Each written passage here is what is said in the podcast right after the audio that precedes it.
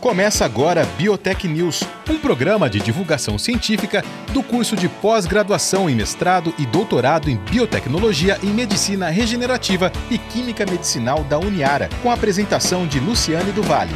Olá, eu sou a jornalista Luciane do Vale e no programa Biotech News de hoje eu converso com a Paula Monique Chicone de Piccoli. Ela é química e doutoranda do programa de pós-graduação em biotecnologia da Uniara.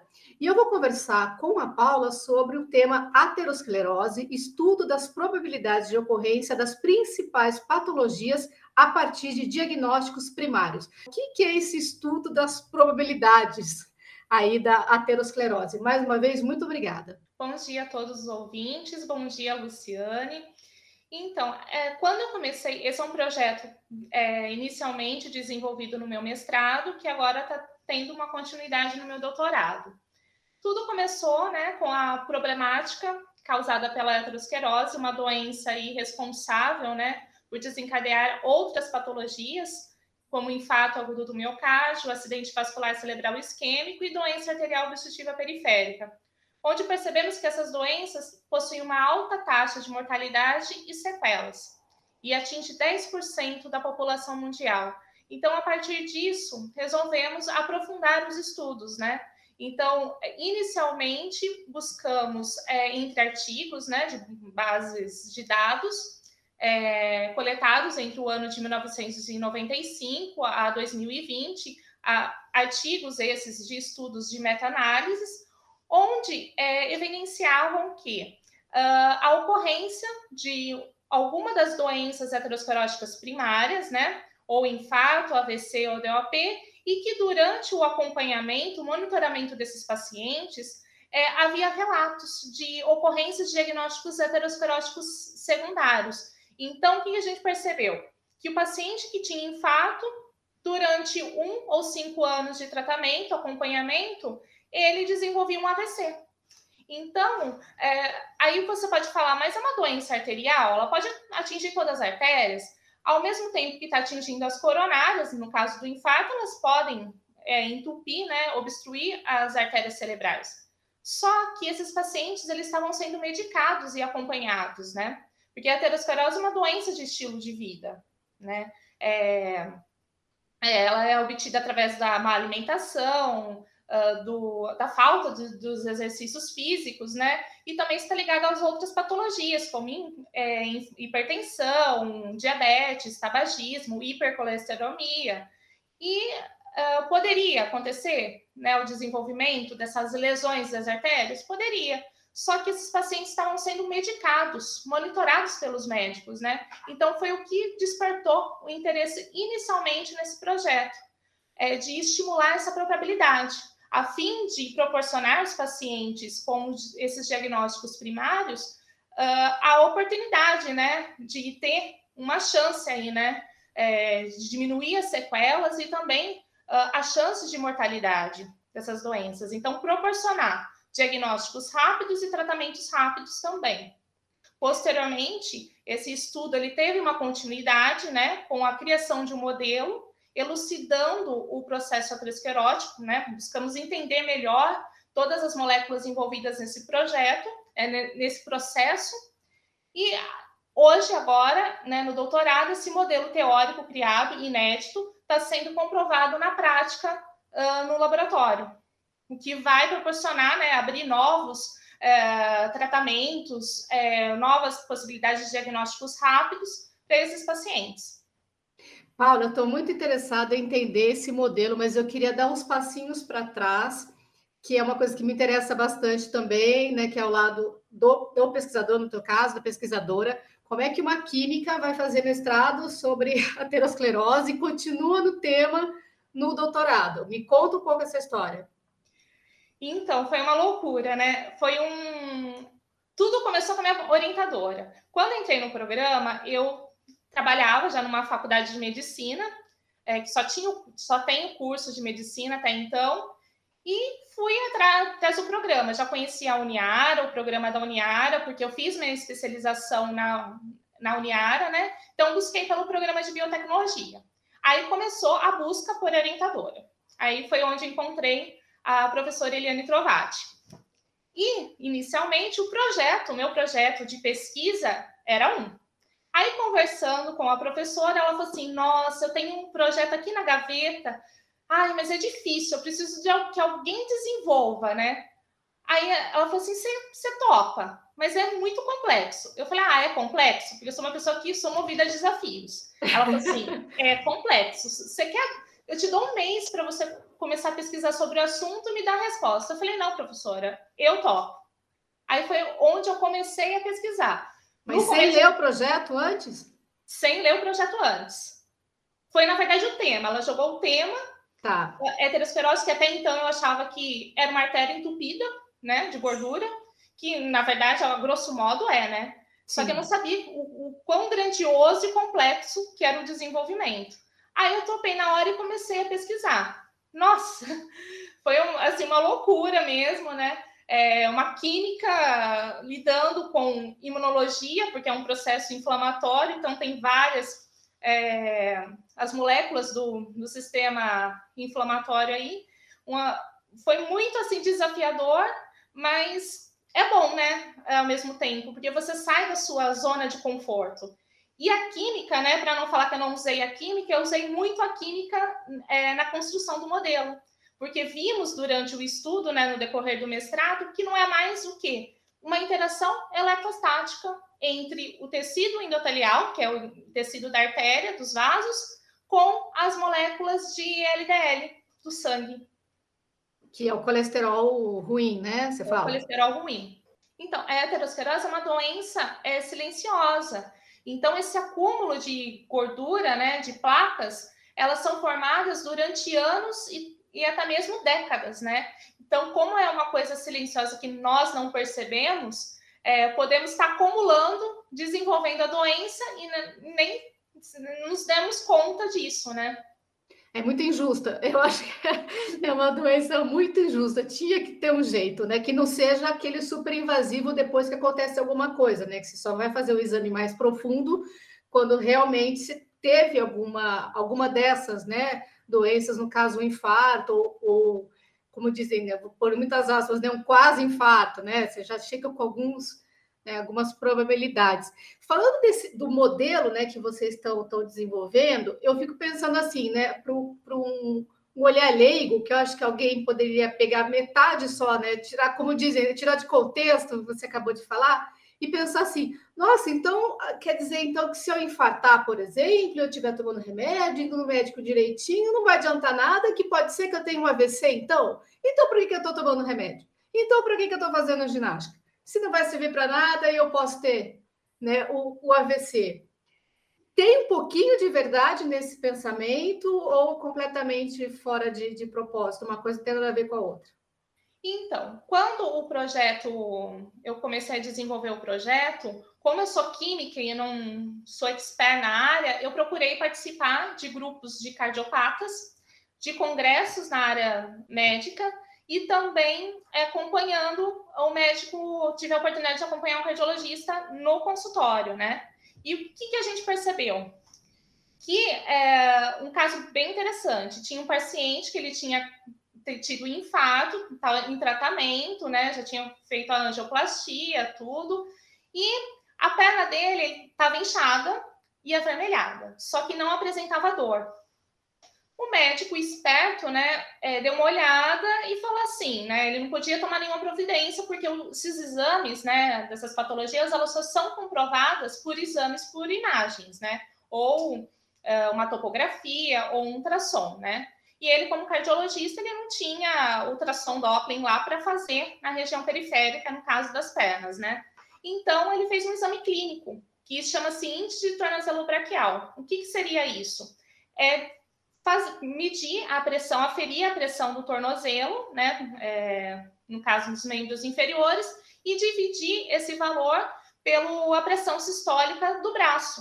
E esse valor ele tem que estar entre 0,9 a 1,3 é, fora dessa, dessa faixa, o paciente está com algum problema na artéria, né? No vaso, está com algum, algum problema de obstrução. E vimos que ele não tinha pulsação no tornozelo.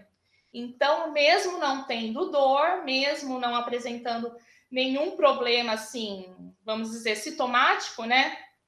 Ele estava já com a artéria, no caso vascular inferior, né, das pernas entupidas.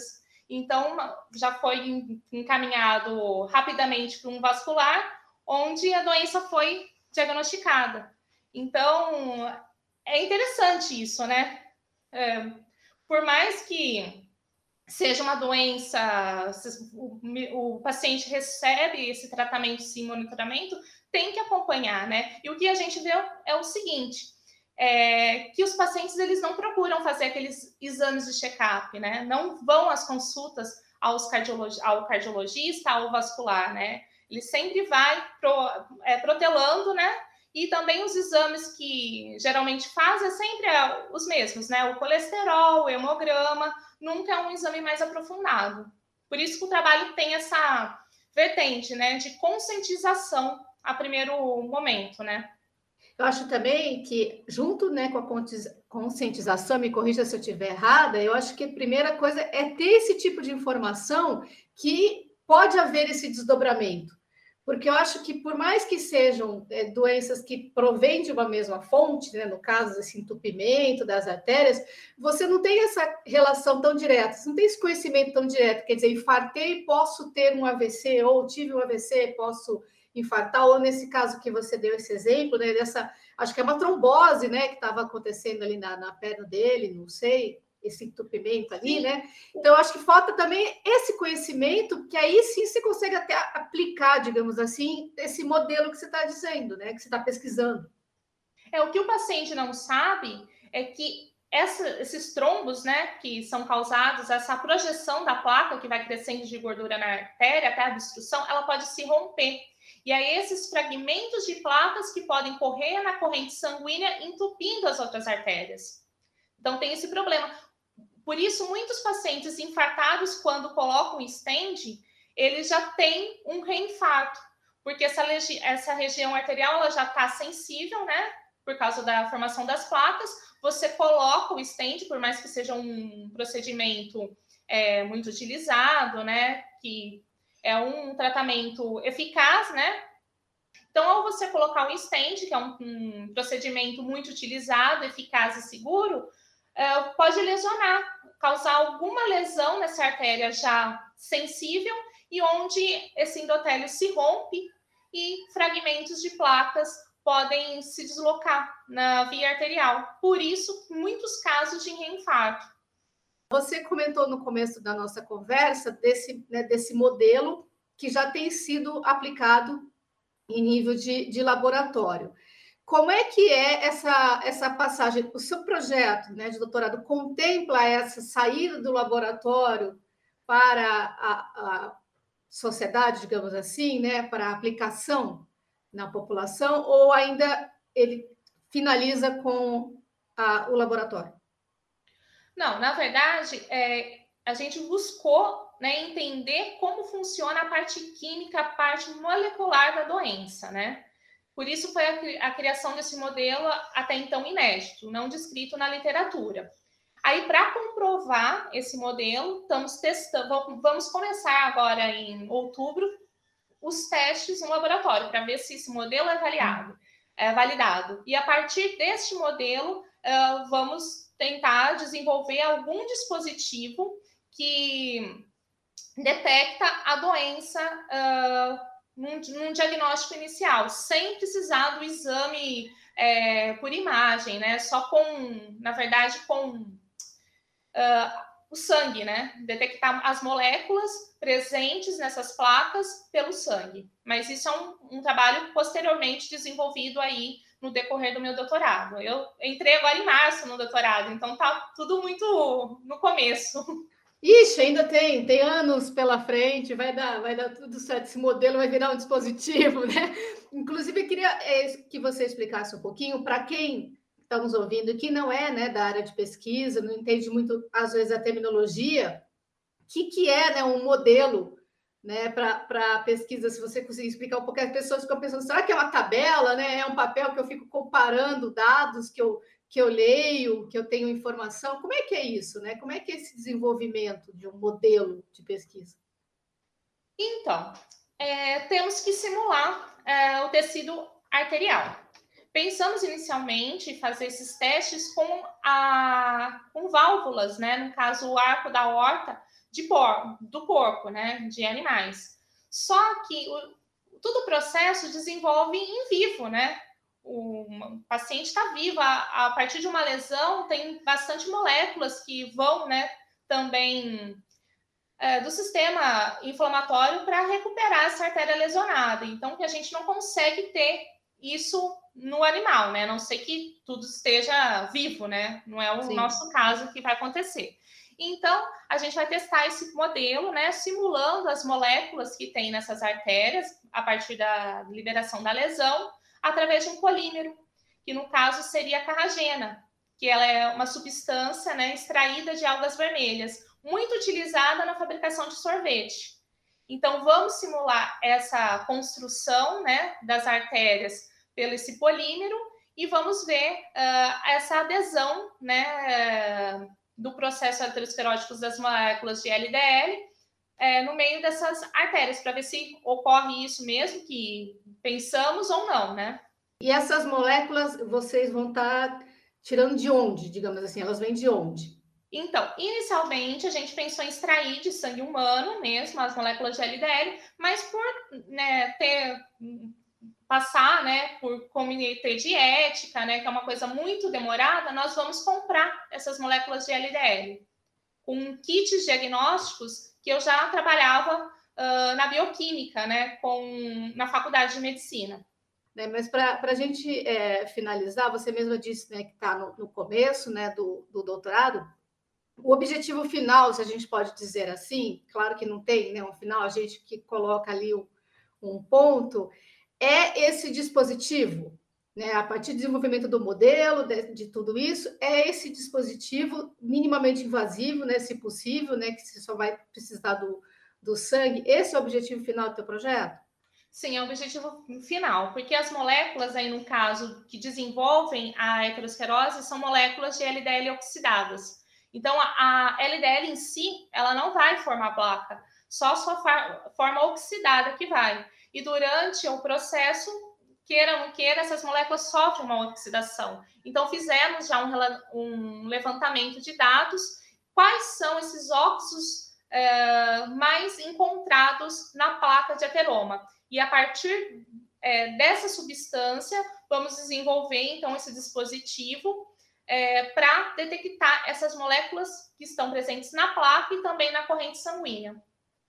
Entendi, porque aí realmente você consegue fazer isso que, que até o final do seu tema aqui, esse diagnóstico primário, né, para evitar é, desdobramentos, né, como você mesma disse no começo, né, de um infarto desdobrar em outros problemas, né, em outras artérias e afins. É, é por aí mesmo. Será que eu entendi? Sim, é por aí. E a partir dessas moléculas oxidadas já vai é, alertar, né? Algumas das minhas principais artérias estão entupidas. Então, vai levar já a, a é, diagnósticos né, por imagens para comprovar essa doença e assim começar o tratamento mais rapidamente, né? É, para não deixar chegar até no infarto em si, né? Porque essas placas, essas gorduras, elas vão se acumulando durante a vida, né? E você só vai sentir quando você estiver infartando realmente. Ou se estiver tendo um acidente vascular cerebral na hora, assim. Aí já não. A, o tratamento, né? É, e o diagnóstico já são tardios, né? Então a gente quer prevenir isso daí. E, infelizmente, muitas vezes, né? A gente, claro, a gente tem muitas pessoas que se recuperaram, mas a gente sabe também que dependendo da questão da idade, de todas as outras coisas, é fatal. Né? Os infartos são fatais, os AVCs são fatais. Então, se você tem um mecanismo aí de prevenir, nossa, ele é muito, muito interessante, muito bem-vindo, né? E muito, muito esperado, não é? Para você ter uma noção, Luciane, as taxas de mortalidades do AVC são de 40% a 60% na primeira hora de ocorrência da doença e até 80% nas primeiras 24 horas. E tem casos que são fatais, né? Fulminantes, que o paciente nem chega no hospital, né?